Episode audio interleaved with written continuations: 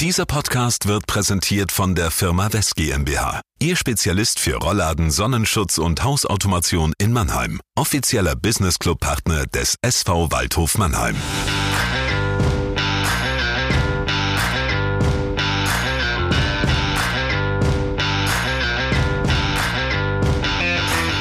Herzlich willkommen zur elften Folge des Buwegebabbels, dem Waldhof-Podcast des Mannheimer Morgen. Mein Name ist Alexander Müller und mit mir hier im Studio in der Dudenstraße ist der Klaas-Jan Huntelaar der Sportredaktion. Ein wenig in die Jahre gekommen, aber ein paar gute Leistungen müssten noch in ihm stecken. Hallo Thorsten Hof. Hallo Alex, danke für die nette Begrüßung. Äh, drei Ballkontakte am Wochenende von Huntelaar, also ich glaube, da habe ich noch ein bisschen mehr drauf. Zumindest mal, wenn du gesehen hast, dass ich heute einen geilen Kommentar geschrieben habe. Absolut. Zum Waldhof und in Verbindung gleich mit Kaiserslautern, womit wir beim Thema wären heute unser Lieblingsclub und der Lieblingsclub aller Mannheimer Fußballfans. Und wir haben per Telefon einen FCK-Experten zugeschaltet aus Maxdorf, Florian Reis. Hallo Florian, grüß dich. Hallo in die Runde. Ja, Florian, du schreibst seit langen Jahren für das Fanportal Betze brennt seit neuestem auch für die DPA, die FCK-Berichte und bist also, man kann schon sagen, ein Insider, was den FCK und alles rund um den Betzenberg ähm, angeht. Wie schwer ist es denn in diesen Tagen, FCK-Sympathisant oder Fan zu sein? Ja, sehr schwer. Also ist halt, ich würde es als komplettes Chaos in gewisser Weise bezeichnen.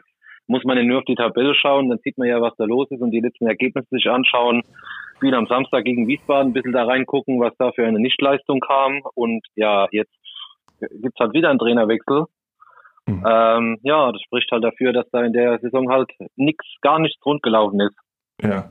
Jetzt steht am Samstag das große Derby an, was aber eher ein Geisterderby ist ohne Zuschauer. SV Waldhof gegen FCK. Jetzt zum mittlerweile vierten Mal ähm, in der dritten Liga. Thorsten, was können wir da erwarten für ein Spiel? Ja, du sprichst an, wir erwarten zuerst mal ein Spiel ohne Zuschauer. Insofern ist es schon mal gar kein Derby im richtigen Sinn. Es ist eins von, von vielen Spielen, von vielen Geisterspielen, die wir haben diese Saison. Ich war beim Hinspiel dabei, da waren ja beim FCK 4000 Zuschauer in der Größenordnung, glaube ich, erlaubt. Da war diese 10%-Regelung noch. Aber selbst da, es war zwar eine vernünftige Stimmung, aber Betze ohne Westtribüne, das ist halt, das ist halt kein, kein Fußball, wie man es wie man's kennt. Also das war schon eine relativ traurige Veranstaltung, wenn man, wie gesagt, die anderen Spiele kennt. Und jetzt haben wir das Rückspiel im Karl-Benz-Stadion. Ich bin jetzt niemand, der diese ganzen äh, Dinge drumherum vermisst, die wir in den letzten Jahren leider zur Kenntnis nehmen mussten. Aber im Stadion ist ja dann immer einiges erlaubt. Und wenn das alles im Rahmen bleibt, dann gehört es auch zu diesem Derby dazu. Das werden wir am Samstag nicht haben. Das ist schon mal das Erste, was man feststellen kann. Das Sportliche ist dann wieder eine ganz andere Frage. Flo, wie ist es für dich, ähm, ein Derby ohne Zuschauer? Ist es überhaupt noch ein Derby oder ist es dann im Endeffekt nur noch eine Partie von zwei Lokalrivalen, die gegeneinander spielen? Naja, Thorsten hat ja eben schon gesagt, es ist für mich halt ein ganz normales Fußballspiel wie jedes andere im Moment, äh, egal welcher Wettbewerb. Ja, es geht halt im Moment nicht anders, klar, aber trotzdem natürlich für so ein Spiel, das ohne Zuschauer stattfindet, es wird halt nochmal eine traurige Veranstaltung, äh, was Außenrum betrifft am Samstag, klar. Vor allem, wenn man daran denkt, an die fast 40.000, die beim, beim ersten Derby der Neuzeit sozusagen im, im, in der vergangenen Saison auf dem Betze waren, ne? wo es Bundesliga-Atmosphäre gab. Ja, oder auch das, äh, das äh, Rückspiel an der vergangenen Saison. Das ist ja so ein Spiel, das das letzte Mal mit Zuschauern gespielt wurde, nur noch eine Woche danach. Und das ist ja jetzt eine Woche, äh, eine Woche, sage ich schon, ein, ein Jahr her fast. Und wenn man daran zurückdenkt, ähm, ja, wird es natürlich am Samstag äh, 100 Prozent umgedreht. Da wird halt gar nichts los sein und das ist natürlich für so ein Spiel äh, sehr, sehr traurig. Ähm, aber ja, ist halt die Situation momentan, muss man halt so nehmen, wie es ist. Ja, kommen wir nochmal auf den FCK zurück. Beim FCK gab es in der vergangenen Saison diese sogenannte Planinsolvenz, was ja dann Corona-bedingt auch ohne Punktabzug diesmal vonstatten gehen konnte. Und im Endeffekt ist ja Lautern mit relativ großen Hoffnungen auch in die Saison gestartet, nachdem dieser Insolvenzprozess dann abgeschlossen war. Mit Boris Schommers ist man in die Saison gegangen und wenn du mal so Revue passieren lässt, was ist alles schiefgelaufen in dieser Saison? Ich meine, Boris Schommers ist ja, glaube ich, nach dem dritten Spieltag schon entlassen worden. Ja, nach dem zweiten Spieltag. Zweiten. Was alles schiefgelaufen ist, wie viel Zeit habt ihr denn? Äh, sehr vieles. Also äh, ich habe gerade die Woche das mal reflektiert, wenn man jetzt halt sieht, um es vielleicht ein bisschen kürzer zu machen. Man ist halt mit Boris mal in die Saison gegangen. Hat ja vorher hatte ja der Waldhof auch, wenn ich mich richtig erinnere, diese Nachholspiele im Verbandspokal von letzter Saison. Und da hat man ja gegen zwei Verbandsligisten äh, gespielt. Einmal gegen Moorlaudern Grazo 2 zu 1 gewonnen und im äh, Finale dann gegen Bad Algesheim Grazo mit Meterschießen gewonnen in den DFB-Pokal bekommen, äh, gekommen. Und dann hat man da schon so ein bisschen das Gefühl gehabt, obwohl die Mannschaft noch nicht komplett war, dass da irgendwie was im Argen liegt. Und dann ist man aber, glaube ich, so ein bisschen blauäugig in die Saison gegangen und hat gedacht, ja, wenn man die ersten beiden Spiele gegen Dynamo Dresden und Türkgücü München da einigermaßen bestreitet, wird schon dieses wabernde, diese wabernde Trainerdiskussion, die da damals aufgekommen ist, die wird schon so ein bisschen legen. Dann hat man natürlich das erste Spiel in Überzahl gegen Dresden verloren, in, bei Türkgücü München dann Krachen verloren. Ja, dann kam halt schon Anfang Oktober Chef Salbena als Nachfolger. Ich glaube, da hat man schon in der Trainerwahl schon noch so auf Aufstieg spekuliert, natürlich gar nach dem zweiten Spieltag.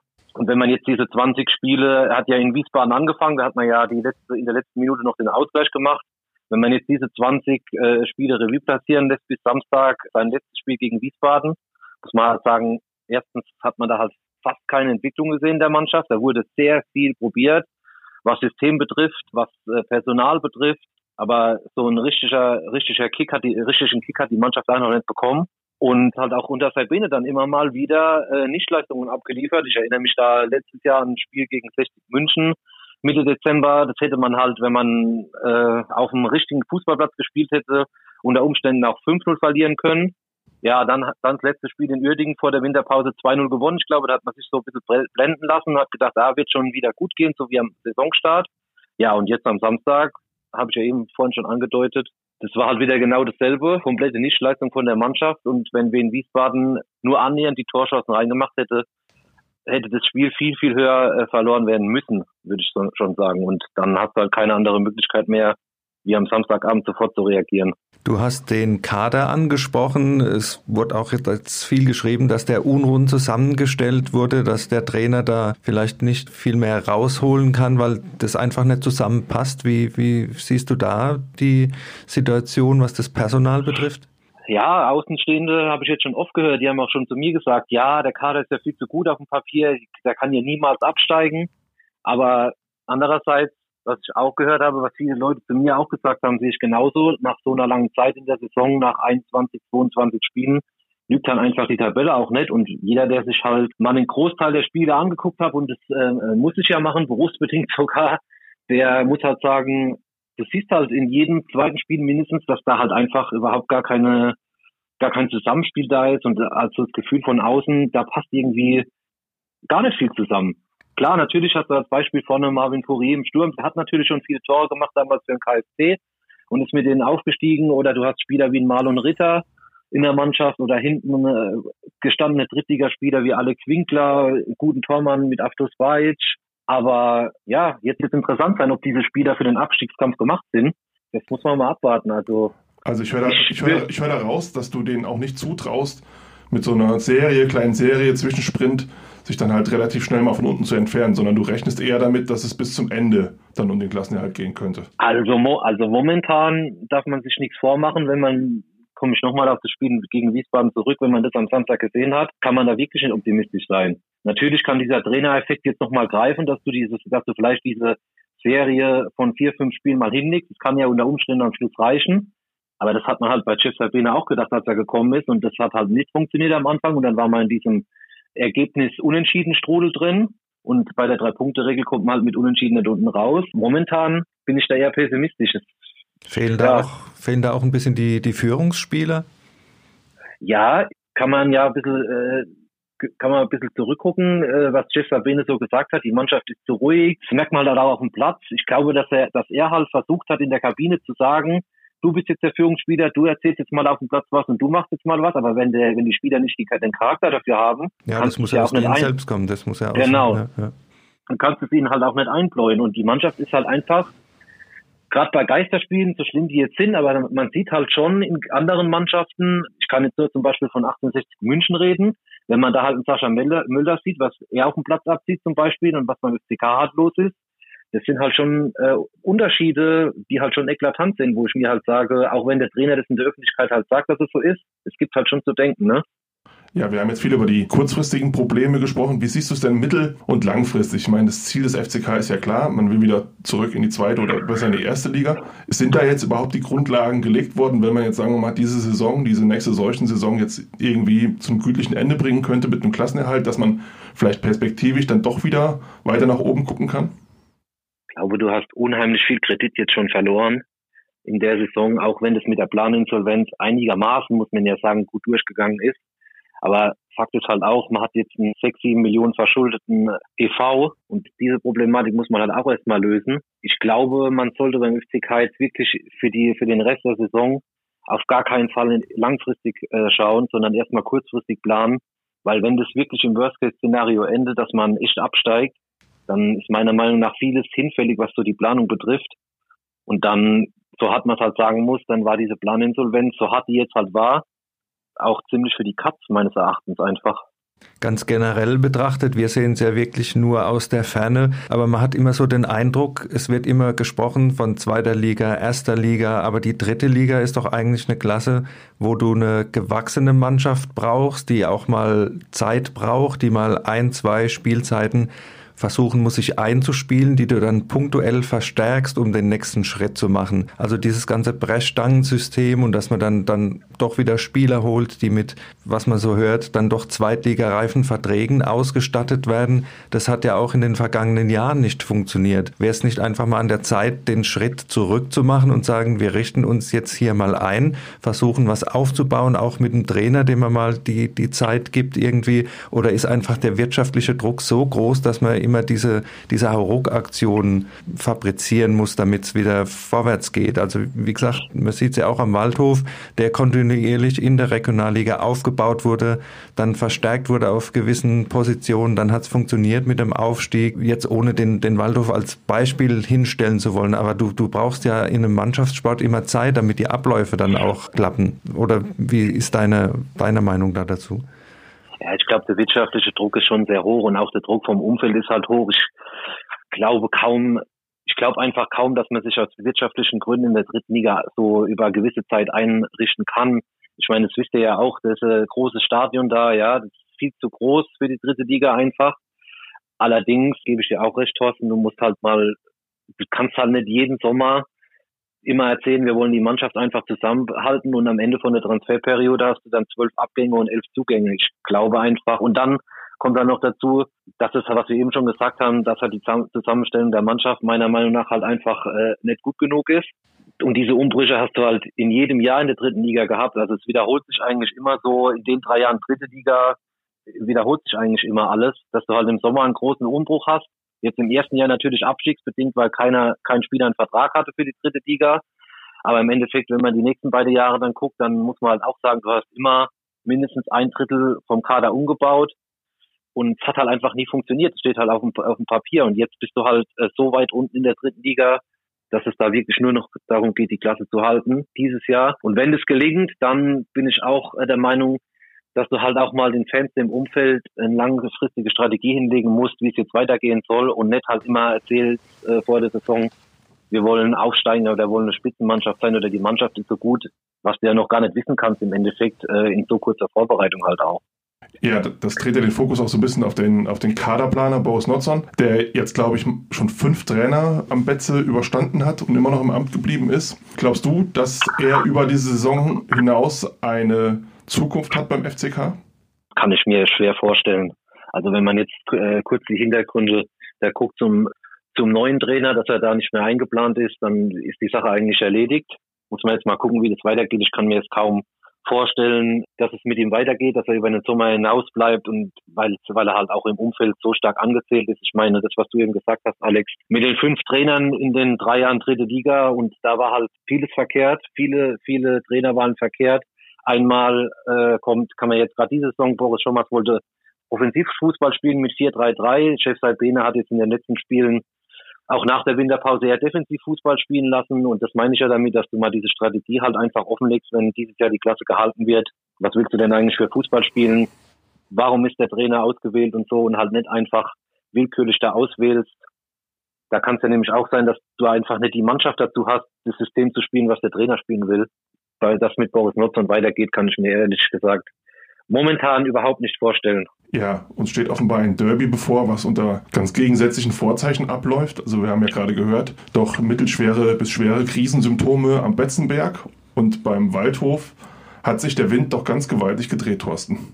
Ja, wir haben uns das letzte Mal äh, unterhalten, als es nach Halle ging. Da haben wir dann sogar richtig getippt, das Unentschieden. Das kommt ja selten vor, dass wir mal ein richtiges Ergebnis voraussagen, weil wir bekanntermaßen eher wenig Ahnung haben. Aber da hat's mal hingehauen. Dann äh, jetzt drei Siege am Stück bei Viktoria Köln danach. Letzte Minute, 90. plus 6, 1-0 gegen Dresden. Sensationell auch. Äh, ich möchte mir, hätte mir gern das Stadion, das Karl-Benz-Stadion vorgestellt beim 1-0 gegen Dresden. 96. Garcia macht den Elfmeter noch. Das wäre eine sensationelle Situation gewesen. Leider nicht, aber dennoch, es war auch am Fernsehen spannend und äh, emotional. Und dann jetzt am Wochenende der Sieg bei Türkgücü München. Drei Siege am Stück. Wir haben gesehen, der Waldhof ist jetzt auf Platz 7 7 geklettert, hat jetzt sogar punktetechnisch Tuchfühlung zum Relegationsplatz. Äh, eine Entwicklung, die wir vor Weihnachten so sicher nicht unterschrieben hätten. Ja, ist, ja, ist ja völlig verrückt, zeigt aber auch wieder, was in dieser dritten Liga so möglich ist, die ja durch ihre hohe Leistungsdichte besticht. Ja? Also wenn du halt mal eine Serie hinlegst, wie der Waldhof in dieser Saison, äh, in, diesem, in diesem Jahr, ungeschlagen in 2021, dann kannst du relativ schnell wieder oben anklopfen. Wobei Trainer Patrick Löttner ja gesagt hat, äh, jetzt mal die sogenannte Kirche im Dorf gelassen und ähm, das wäre jetzt Quatsch, dass man jetzt auch nach oben gucken könnte. Ja, vor allen Dingen, wie gesagt, man hat ja gesehen, mit einer Serie verlierst dreimal, dann geht's wieder in die andere Richtung. Das ist ja das Verrückte in der dritten Liga. Aber ich möchte nochmal den Schwerpunkt drauflegen, was die Mannschaft jetzt wirklich geleistet hat. Das war ja nicht nur eine Siegesserie oder eine Serie, dass man jetzt sieben Spiele ohne Niederlage ist, sondern man muss ja auch die Voraussetzungen sehen. A, die personellen Voraussetzungen, dass viele Verletzte da waren zu Beginn des Jahres auch noch und dass wir diese drei englischen Wochen hatten, also Rhythmus, Wochenende, unter der Woche, Wochenende, Auswärtsfahrten. Es ist ja auch ein Schlauch körperlich und für den Kopf und dass die Mannschaft da so durchgegangen ist, jetzt auch mental, das, das hat mich schon beeindruckt. Also muss man schon sagen, Hut ab vor dem Team. Um Florian da mal wieder einzubinden, wie, wie betrachtest du das, wenn du so die Spiele des SV Waldhof verfolgst oder auch die Entwicklung seit dem Wiederaufstieg in die dritte Liga? Wie schätzt du das ein?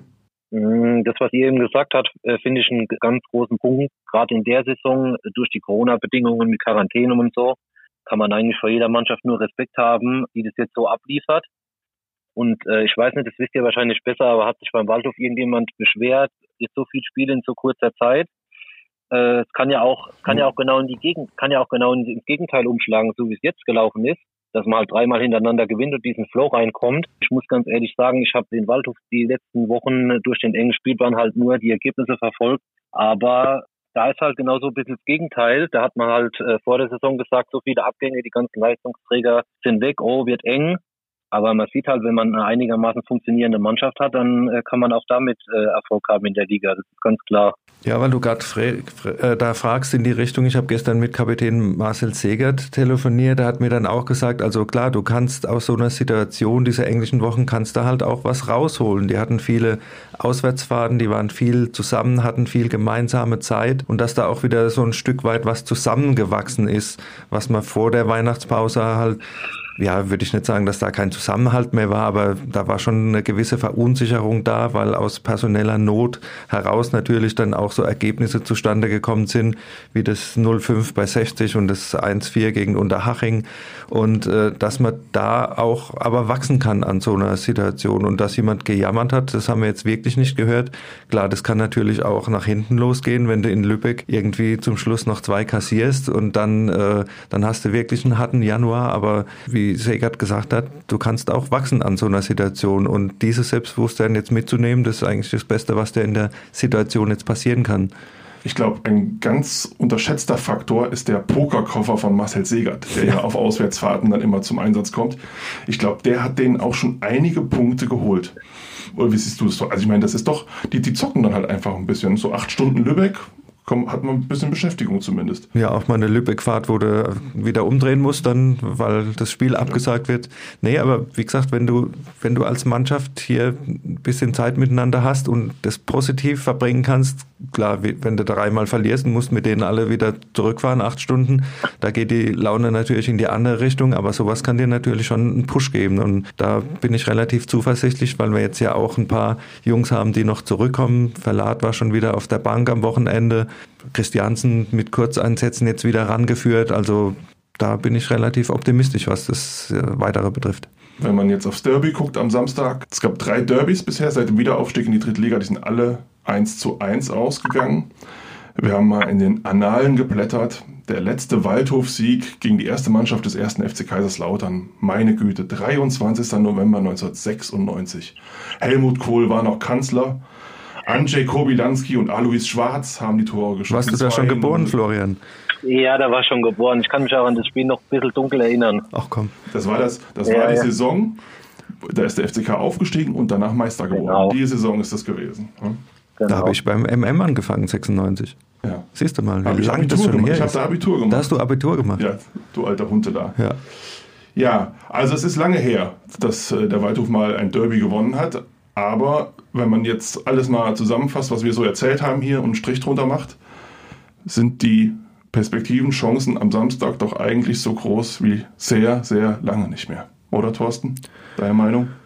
Der Trend ist ja Friend, sage ich. Also wenn man die Leistungskurven beider Mannschaften vergleicht, spricht einiges für den Waldhof. Vor allen Dingen, sie haben jetzt auch mal wieder eine Woche Zeit gehabt, um wieder Luft an die Beine zu lassen, hatten jetzt auch Sonntag und Montag frei, sind am Dienstag wieder ins Training eingestiegen, also jetzt aus dem englischen Woche Rhythmus ein bisschen raus. Ob das ein Vorteil oder Nachteil ist, wird man dann am Samstag natürlich sehen. Aber man kann sich jetzt gezielt mal wieder darauf vorbereiten. Man kann anders trainieren, sofern es die Plätze zulassen. Das ist ja nochmal eine andere Frage. Aber auch vom Kopf her, denke ich, spricht im Moment viel für einen Waldhof, wobei natürlich auch da rauszuhören ist, Trainer Glöckner hat es äh, nach dem Spiel in München schon gesagt, man muss die Qualität, die der FCK natürlich im Kader hat, äh, im Auge behalten und hat davor gewarnt, also von Selbstläufern in der dritten Liga zu sprechen, ist ja sowieso Quatsch,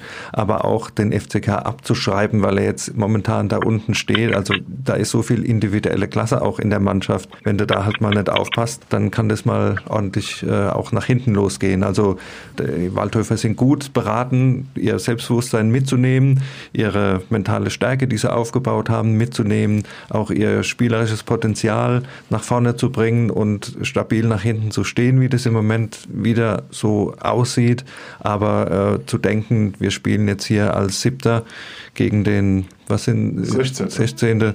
16. Da ja. allein nur drauf zu schauen, das wäre natürlich fatal. Also ja, man muss einen kurzen Einschub machen. Wir nehmen diesen Podcast am Montagmittag auf, also es steht noch nicht fest, wer neuer Trainer des FCK wird.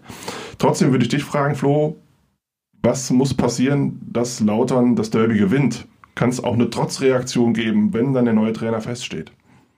Ja, darauf muss man eigentlich hoffen. Also klar, auf dem Papier ist der Waldhof natürlich der Favorit in dem Spiel, da müssen wir ja nicht drüber reden und auch die Formkurve, alles, was sie gesagt hat, eben stimmt ja komplett. Aber man sagt ja immer, das Derby hat eigene Gesetze, der FCK kommt mit dem neuen Trainer. Phrasenschwein, äh, Phrasenschwein. Phrasenschwein, wo muss ich reinwerfen? Ja, kannst du mir äh, überweisen. 20 Euro, ich gebe dir die äh, Nummer durch. Ja, ne? So, und daher auf dem Papier, wie gesagt, der Waldhof der Favorit, aber da kann man wirklich eine, keine richtige Prognose abgeben. Kann natürlich auch sein, dass der FCK völlig anders auftritt am Samstag in dem Spiel mit einem neuen Coach an der Seitenlinie und sich mit einem Überraschungssieg halt genau dieses Zeichen holt und da dann vielleicht eine Serie startet. Also es kann in beide Richtungen gehen, meiner Meinung nach. Es kann genauso gut eine Abreibung geben. Also ich lasse mich da selber mal ein bisschen überraschen. Es wird, glaube ich, was den FCK betrifft, so eine Wundertüte am Samstag. Was meinst du, Thorsten? Wie ist deine Prognose für Samstag? Also ich würde auf ein 2 zu 1 tippen, weil einfach das Selbstbewusstsein da ist beim Waldhof. 2-1 Sieg. Ja. ja. Also ich würde auch, ich würde ein 2-0 mal sagen. Also ich glaube auch, dass, ähm, also ich glaube, wenn sie, wenn sie dieses Derby da am Samstag nicht gewinnen, dann gewinnen sie vielleicht auch nie wieder ein Derby. Die nächsten 25 Jahre dann Die wieder. nächsten, ja, dann, dann sind wir dann im Jahr 2046, oder? Da bin ich raus. Ja, da, da bist du dann äh, in, in Rente. Ich Auch kein Comeback mehr, kein wahrscheinlich- Huntelaar-Comeback, Ich bin, bin ja. gerade an, auch gerade an der Grenze, auch kein Huntelaar-Comeback mehr. Ja, was, was ist denn dein Tipp aus Maxdorf? Flo?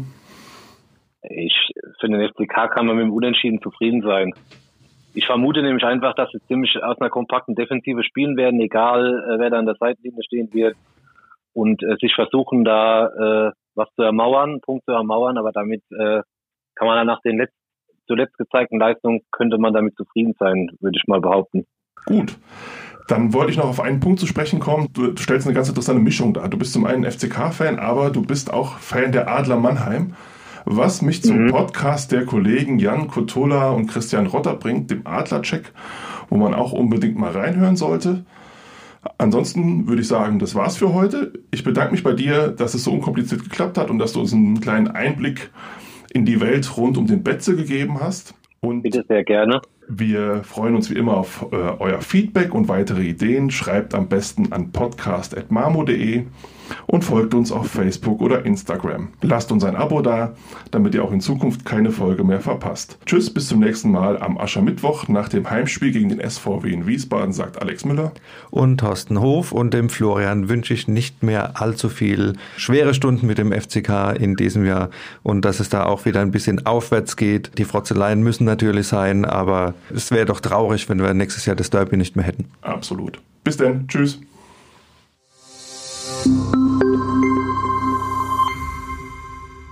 Ein Podcast des Mannheimer Morgen.